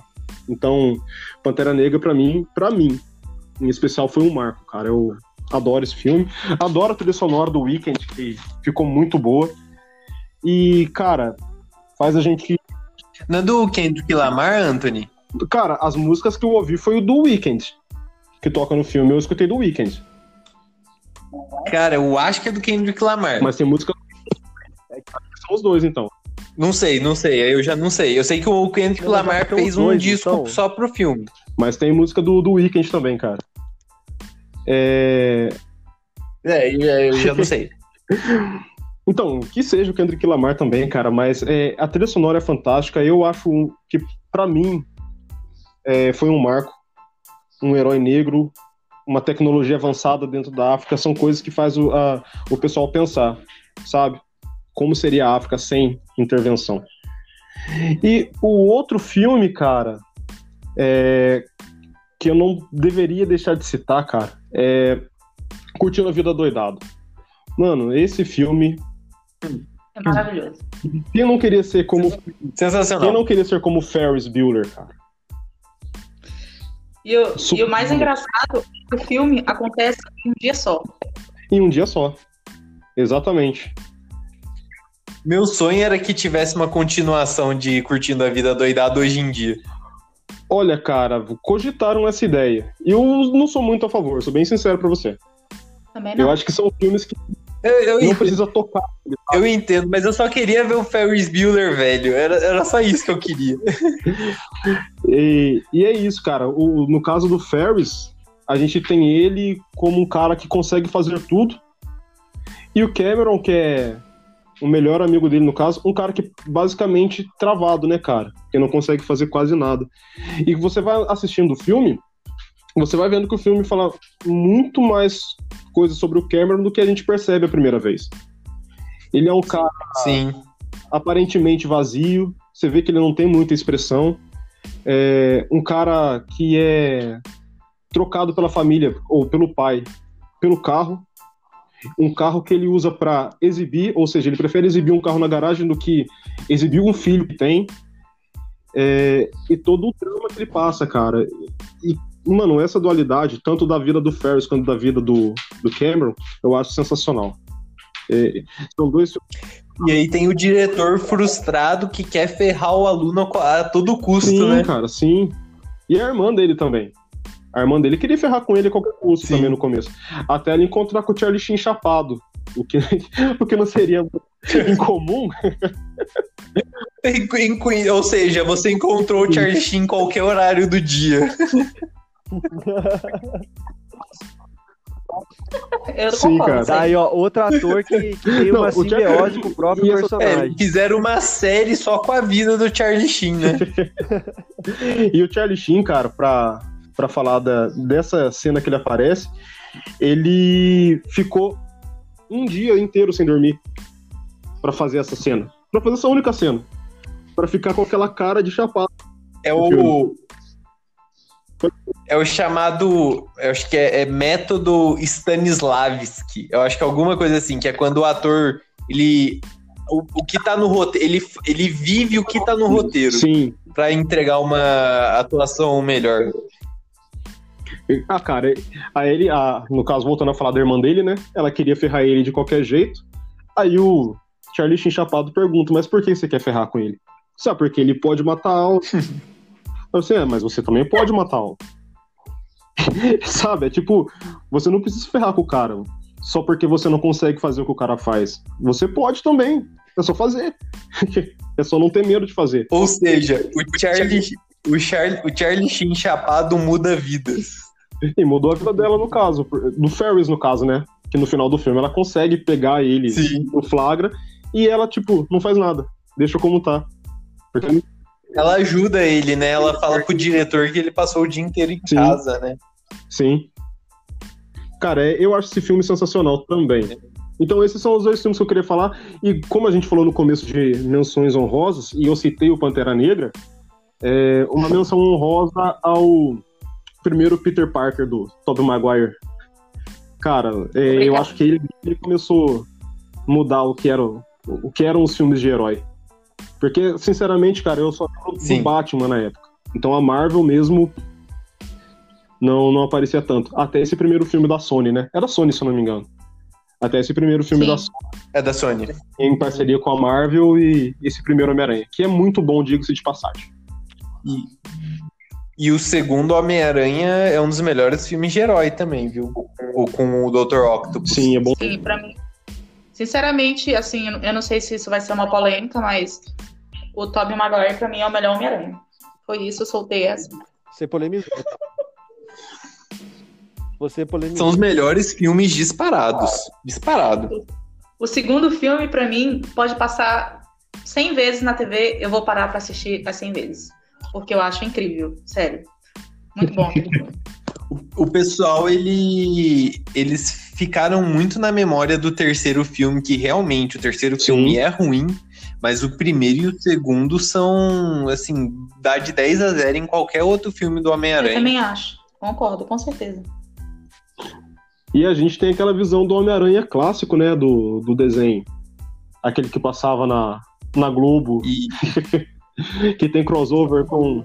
só queria dizer que o Felipe ficou quieto porque ele é, ele é Marvete, então ele não pode falar mal da Marvel. Eu- a- a- muito pelo contrário, eu gosto de todos os Homens-Aranha, todos. De verdade, eu não tenho Eu muita também. crítica, não. Eu tenho também. favorito. Eu acho que os três Tem muita crítica ao último. Gente. O último filme não é Homem-Aranha. O O último Holland? filme é Tony Stark, Fit, Homem-Aranha. Aí a gente pode concordar. Ah, não, é, isso é verdade. Não, isso é verdade, é. Não, Mas- gente, mas eu- eu tenho, no eu tenho um problema sabe? muito grande com o espetacular Homem-Aranha. Eu acho Eu horrível. também tenho. e o pior é que a gente fala essas coisas e, por exemplo, fãs de Homem-Aranha sempre vão falar, não, mas o, o Andrew é o melhor Homem-Aranha, o Homem-Aranha mais fiel. Ele pode ser o Homem-Aranha mais fiel, mas aquele filme é muito chato, desculpa. Não, e aquele Duende Verde, pelo amor de Deus, nossa senhora. O. Felipe tá calado, eu acho que o Felipe vai tretar com a gente mais Não, não, não vou, é. Eu, eu só, eu, na verdade, as minhas, as minhas polêmicas em filme de herói, elas, elas são. Elas ficam no campo de Batman vs Superman. E não que, não que eu discorde com o Andrei de que assim, eu acho que é até um filme legal, dá pra assistir tranquilo, tem algumas cenas muito legais, bate Affleck, essas coisas assim, mas é, é que eu não acho que é tudo isso.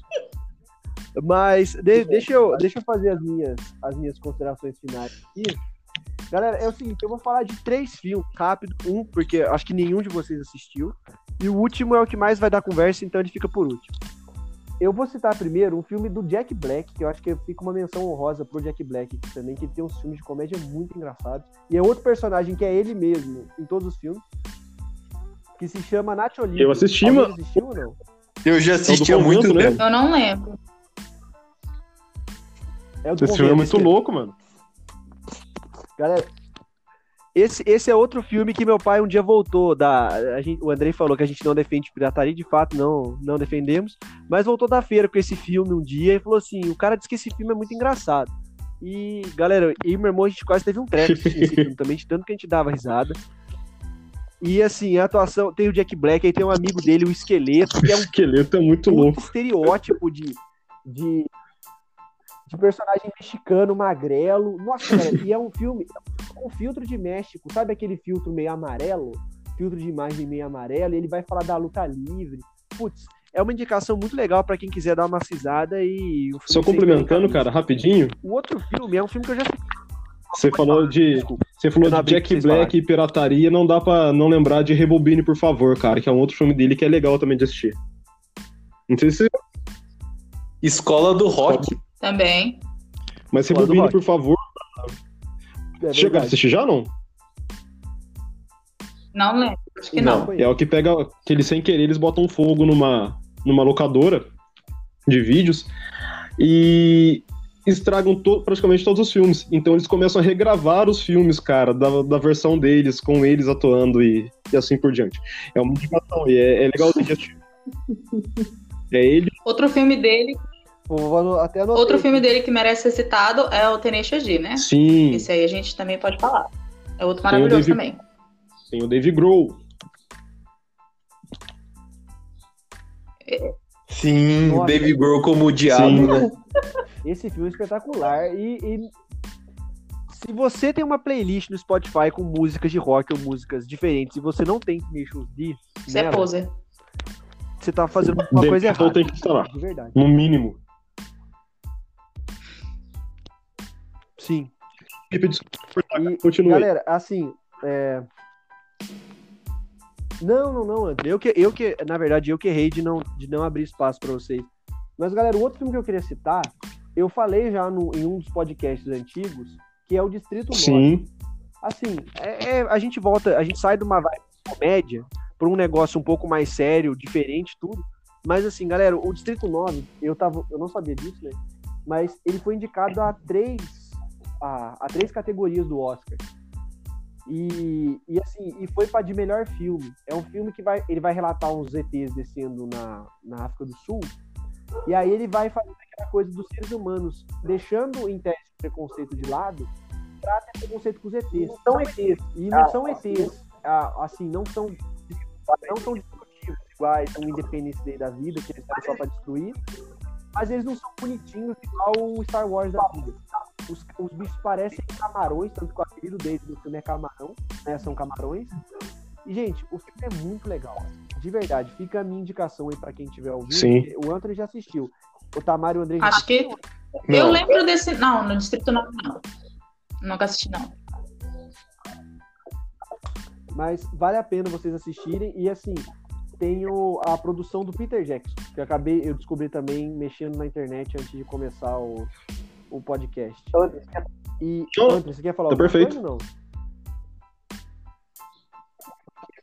Agora, a última coisa, eu queria corrigir uma, uma coisa que o Andrei disse, que Resgate do Soldado Ryan é o melhor filme de guerra que existe, mas ele esqueceu do Trovão Tropical. E eu queria dizer aqui que o meu irmão mandou eu citar esse filme no podcast, porque esse é o melhor filme de guerra que existe, e isso, o filme comprova isso dentro da história do filme, então é um Inception ainda. Que esse filme é da hora. Cara, o Trovão Tropical é uma das maiores críticas a- é, da Hollywood. E assim, é uma crítica tão, tão bem construída que é- foi uma comédia que, se eu não me engano, foi indicada ao Oscar. Então é, é- é- o Trovão Tropical eu concordo. Cara, é, Trovão Tropical é. Tem tudo naquele filme, né? Tem a guerra com. E o elenco é, é muito. Tem o Lincoln Osiris. tem o Top Maguire fazendo o beco do Satanás no trailer. Cara, esse filme. Tem o Jack Black. Jack Black fazendo. Cara, e o Robert Downey Jr. fazendo o, o Então, blackface, Osiris. cara. Ah, é, é, nossa, esqueci. Nossa, pior que eu esqueci o nome dele. Foi ele mal. fica irreconhecível, sério. Sério, e, assim, ele tem um dos melhores diálogos, que é quando ele vai abraçar o Opa. rapper que é gay, e aí ele fala, nós somos irmãos, cara. Nós estamos juntos. E aí você fala, cara, que negócio ridículo, o que, que tá acontecendo? Não, E fora que tem uma crítica lascada nisso daí. Fala, Vai lá, o Crocodilo Dandy. Aí o, o, o Robert Downey Jr. fala: Você não pode falar isso, cara. Esse cara é um tesouro nacional. E aí aquela coisa de atacar a cultura do outro, velho. Cara, Pô, é muito da hora. É, Vale, vale um adendo, cara, quando no começo do ano, se eu não me engano, eu até entrei numa treta, eu e o Anthony entramos numa treta do, do Twitter, que começaram a querer cancelar o Robert Downey Jr. porque ele fez de, é, blackface né, nesse filme. Só que assim, a pessoa não teve a decência de, ver- de assistir o filme e perceber que era uma crítica a Exatamente, blackface, cara. né? Foi ridículo aquilo lá. Essa política do cancelamento e chega nesse ponto de você criticar o cara que tá criticando. Ah, Cara, foi uma coisa muito sem noção. E, e ficou óbvio que as pessoas não tinham visto o filme, né? Isso que era pior. E é aquela coisa, Sim, nossa. eles pegam. Eu lembro de eu e vo- eu e você é, brigando com o cara e a gente só falou, cara, primeiro vai assistir o filme, depois você vem falar alguma coisa. É, aquela, aquele costume de pegar um, um pedacinho só do, da história e sem contexto nenhum e criticar, sendo que você não sabe por que, que ela tá ali. Exatamente. Exatamente. Galera, posso fazer mais, falar mais um filminho só? Eu sei que eu tô me estendendo demais. E eu falei pra gente ser rápido, a gente já tá tendo uns 40 minutos. Vai lá. Vai, André. Isso que eu não falei Galera, ainda. teve- Isso, é isso. É, então, André, eu tô me apropriando. Felipe? Felipe, Não. O Andrei mutou o Felipe, velho. Como é que pode? Eu mutei o Felipe, eu tive o poder do veto. Oi, voltei, voltei. Voltou. voltei. Eu tava pegando o nome do filme ali, galera. Desculpa, me censuraram aqui. Esse podcast tá um absurdo. Ó, Tamara, só eu e você que não somos corruptos aqui. Isso que a gente quer dinheiro pra comprar livro. Pode Felipe pro, pro, pro, pro, pra presidente do podcast. Ga- Galera, o último filme que eu queria citar, e assim, é rapidinho mesmo. Eu sei que, André, eu peço desculpa principalmente pra você, mas é um filme que eu demorei pra assistir, que, que é com o Ben Stiller, que é A Vida Secreta de Walter Mitty. Nossa, esse ou não? bom. fantástico. Muito Olha, eu demorei muito, tempo pra assistir esse filme e, puta, é muito da hora. Eu não gosto do Ben Stiller. do Ben Stiller, se Pra- dois deles pra seguidos. simplificar. Nossa, depois dessa, depois dessa você merece ser mutado, cara. Você falou que não gosta do Ben Stiller, citou dois filmes dele seguidos, cara. Pois é. E imagina se Não, mas gostasse, né, Anthony? Então, né, mas eu acho. Eu, é, não, mas eu estou falando sério, mas assim, tipo, eu não gosto dos- do- de algumas comédias dele, sabe? Algumas eu acho meio bobo. Cara, pelo amor de Mas- Deus, o cara fez Quero Ficar com Polly e você vem falar mal desse filme. Não tô falando mal desse filme, tô falando de alguns filmes que eu acho bobo. Mas enfim, eu peço desculpa então pelo meu comentário, eu retiro o que eu disse. Pode ir, André, você tem dois minutos. Obrigado, candidato. Vou, vou ser que nem o Eduardo. Eduardo Cunha, né? Não, como é o nome dele mesmo? Eduardo Jorge. Eduardo Jorge. Eu concordo com tudo que você disse, pode continuar. Gente, vou para as minhas considerações finais. E aí eu vou falar os dois filmes, assim, que eu acho que esses dois filmes é, são. É, são minhas paixões de vida. É, o Felipe já adivinhou um no começo, que foi Forrest Gump. E Forrest Gump é do Robert Zem Zemeckis, de 1994. Ganhou Oscar de melhor filme, melhor ator, melhor diretor e melhor roteiro adaptado, porque também é uma adaptação de um livro. E é a história de um de um de um cara que ele tinha o QI muito baixo. Mas o coração dele era gigante. E conta a história, a, a história da vida desse cara. E é muito engraçado. É muito. O que é legal nessa. Na história do filme é que mostra como o Forrest ele impactou na história, na história real. Então, ele ele que ensina o Elvis, o Elvis Presley a dançar.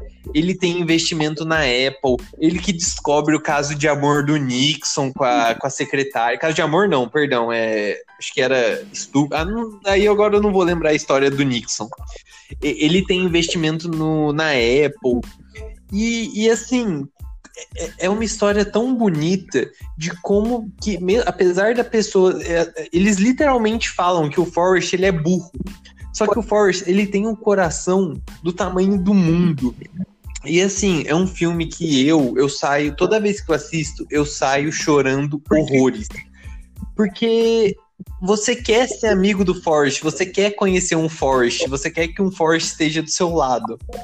E aí eu separei uma frase, assim, a primeira fase do filme que é ele contando a história para o pessoal que tá ali no, ele tá sentado no ponto de ônibus eu não vou contar muito do filme para não estragar, porque vale a pena muito você ver sem saber da história.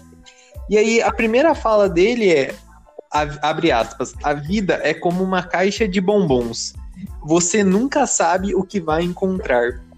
E é tão. Essa frase resume todo o filme, porque depois você vai vendo como que se desenrola a vida dele e você só quer dar um abraço no Forrest. Então fica a minha dica, assistam Forrest Gump, tem na Netflix. São duas horinhas assim que você não vai se arrepender, você vai sair feliz. Não sei se vocês já, já assistiram é... esse filme também. Muito bom mesmo. Sim, também já vi já. É, é um clássico, Sim. né? E gerou o bordão corre, Forrest corre. Não sei se já viu alguém e... gritar isso pra alguém na rua. Sim. Corre. Sim, é. Esse é que todo mundo conhece. Tá no natural, o Jim já, já gritou isso pro molequinho em uma das temporadas.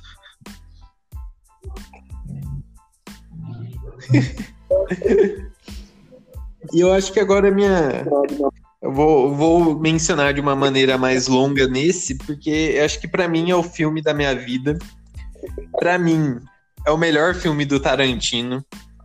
E foi o melhor filme que eu já assisti no cinema que foi Era uma vez em Hollywood do ano passado. É, eu acho que é o amadurecimento do Tarantino como diretor. É são duas atuações geniais, que são a do Brad Pitt e do Leonardo DiCaprio. E somado a isso, você tem toda uma homenagem ao Hollywood, a época de ouro da Hollywood, com os faroestes. Aí você tem a revolução do, de Hollywood, quando de Hollywood, não. Você teve, tem a Revolução dos Faroestes, que cita um pouco do Western Spaghetti, que são os faroestes do Sérgio Leone, com o Clint Eastwood.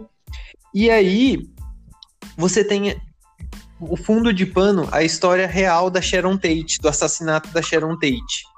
Que vou tentar resumir bem rápido para vocês. A Sharon Tate era uma atriz de Hollywood em, em ascensão era jovem, na época ela era casada com Roman Polanski. É, não pesquisem sobre Roman Polanski, porque ele é um pedófilo desgraçado. E, e ela foi morta, na, ela e mais três amigos foram morta, mort, mortos na casa dela é, pelos, pelo culto dos hippies do Charles Manson. Charles Manson é uma das maiores mentes psicopatas da, da história do mundo. E ele tinha um culto e existe toda uma história por trás do porquê ele for, o, os hippies foram na casa dela para matar ela. Então, assim, e era uma vez em Hollywood traça muito bem essa história e é uma homenagem muito bonita que o Tarantino faz para Sharon Tate, porque a Sharon Tate era conhecida como uma queridinha de Hollywood, todo mundo amava ela, ela era uma pessoa uma pessoa pura, ninguém tinha o que falar dela.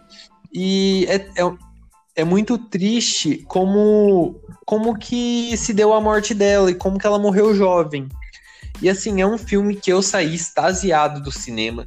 Eu ri com os personagens. Eu me senti bem no filme, mas logo que acaba o filme, porque o filme acaba para cima, eu não vou contar o final da história, porque é muito legal você você entender o que o, o Tarantino quis passar. E eu saí, eu saí pesado, porque nada nada daquilo aconteceu. É uma história do Tarantino, e aí você fica triste do que aconteceu com a Sharon Tate. Entendi. É, é, é, o André, André, Não, eu só ia dar, dar um nome, né? Pode, que pode o, falar, André, desculpa. Que o Andrei falou, é a, a, família Manson, né? Que eram conhecidos os seguidores do Charlie Manson. Isso, Charlie Manson, Charlie Manson. Isso. Eles, é, eles moravam em num rancho de Hollywood num rancho de faroeste que era, eram feitos filmes, mas já estava abandonado. E aí eles se mantinham ali liderados Sim. pelo Charlie Manson. Eu, e eu já discuti na academia por causa desse filme. Eu tava treinando e discutindo com os caras porque os caras xingaram esse filme. E eu briguei com o pessoal na academia, porque para mim é o melhor filme do Tarantino disparado. Vai lá, Felipe. Desculpa, cara. Não, é só isso, não. É, eu concordo com tudo que o Andrei falou. É um filme espetacular mesmo. E assim, por causa de, de, de ser um pouco diferente do, do estereótipo de filme do Tarantino, né, Andrei? De sangueira, só isso, apenas, digamos, apenas sangue, apesar de não ser isso.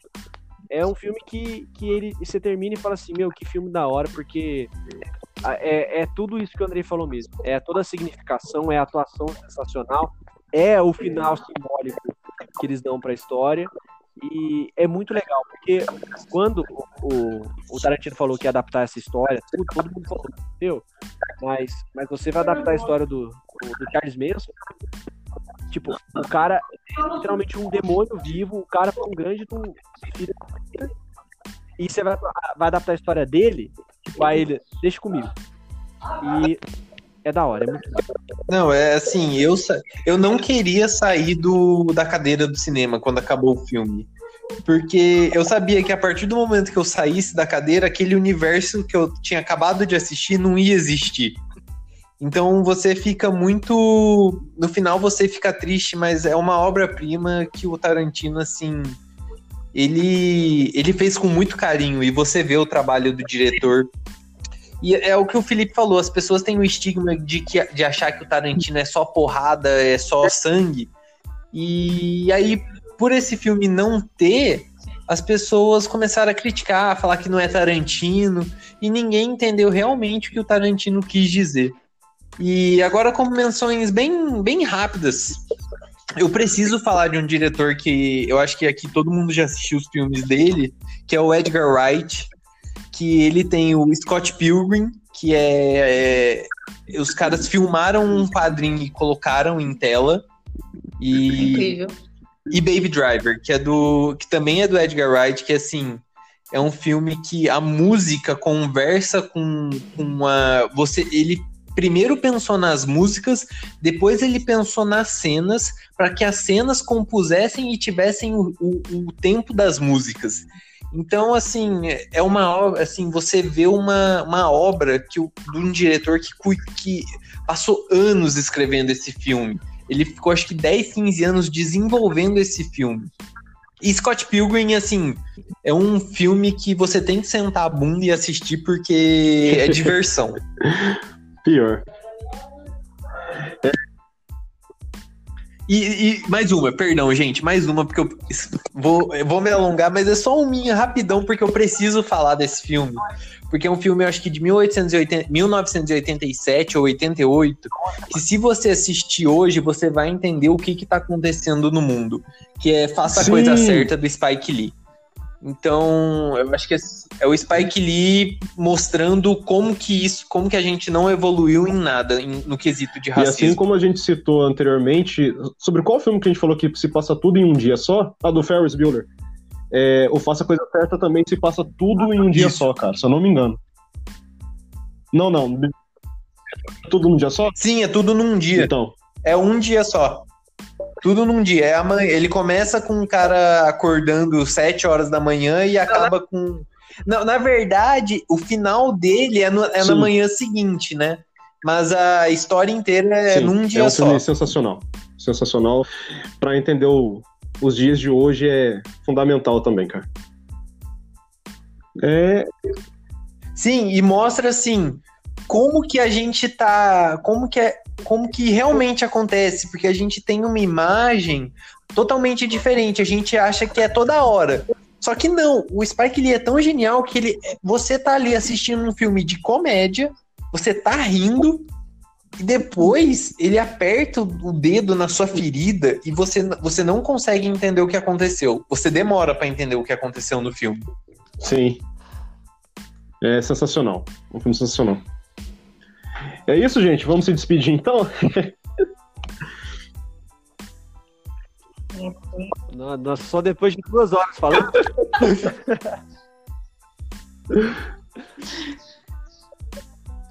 Gente, quem quiser começar, fica à vontade. Quem começa a despedida? Pode começar, Felipe. Tá, então. Tá, demorar, acaba sobrando pra mim. Primeiro, galera, eu queria agradecer vocês que ouviram a gente até o final. Nós hoje empolgamos um pouquinho e eu assumo a bronca disso daí, porque realmente fui eu que desandei o negócio. E eu queria pedir desculpa, desculpa por eu ter criti- criticado o Ben Stiller, então eu retiro o que eu disse há 15 minutos atrás, tá? Então, assim, não, não me cancelem na internet, porque eu tô me desculpando aqui, então desculpa, eu me confundi. E, assim, muito legal. Hoje foi, acho que, outro, outro podcast muito interessante do que a gente falou, porque é bem. Houve uma variedade muito grande de, de assuntos. Isso que nós não citamos o filme do Power Rangers de 1995. Obrigada por me lembrar desse Muito filme. obrigado. Muito obrigada. É, pegando esse filme maravilhoso, por favor, Power Rangers 95 é um clássico maravilhoso, perfeito pra mim. Outro filme que eu assisto sempre que passa e, nossa, sério, um apego muito grande mesmo. Enfim, vamos parar de falar de filme, né? Porque senão daqui a pouco vocês vão ficar, com, ficar bravos com a gente. Tanto que a gente tá falando aqui. Eu só queria sei lá, agradecer mesmo por estarem ouvindo até agora. E foi muito divertido gravar esse, esse episódio. E eu lembrei de vários filmes que eu não, que eu não lembrava mais de ver vocês comentando, então, comentando. Então, foi muito, muito bom pra mim. É, e eu vou me despedir é, com uma mensagem positiva para quem quiser ficar, para quem ficou até o final, é, que a força sempre esteja com vocês. Se, se você não tivesse falado de Star Wars, não era você, André. Não mesmo, eu, eu- cara, gente, eu po- eu poderia fazer um, um podcast de duas horas só falando de Star Wars. Tá louco. Não é uma das minhas franquias favoritas, vou ser bem sincero. Mas você, Anthony? Ah, não, cara. não- Ó, Anthony, você quer levantar po- po- polêmica aos 47 segundos. Acho que já ouviram todo o podcast. Não, mas é porque as pessoas já ouviram todo o podcast. Não, Agora é a gente assim, pode cara, falar é- essas polêmicas, porque, né? Já, já ouviram, então não tem problema. É tipo isso. A gente vai fazer um episódio Pode. de coisas que todo mundo gosta e a gente E não vai Eu dar acho, uma, eu acho válido, eu acho válido. Isso não vai dar certo. Eu vou ser expulsa do podcast. Então é isso, gente. É, Só queria agradecer a participação de todo mundo, agradecer a todo mundo que tá ouvindo a gente aí. E, cara, esse podcast, esse episódio foi leve, né, mano?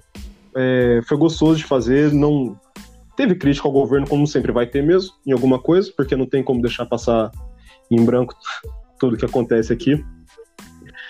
E vendo a situação no mundo hoje, hoje é dia 5 de junho, é, toda manifestação fora do Brasil, toda manifestação dentro do Brasil, tirar um tempo desse pra gente descontrair, conversar sobre coisas legais, assim, coisas leves, cara, fazem bem pra gente. Eu queria agradecer a todo mundo por isso. E obrigado. É assim que a gente encerra. Valeu, gente. Até mais. Tchau, tchau.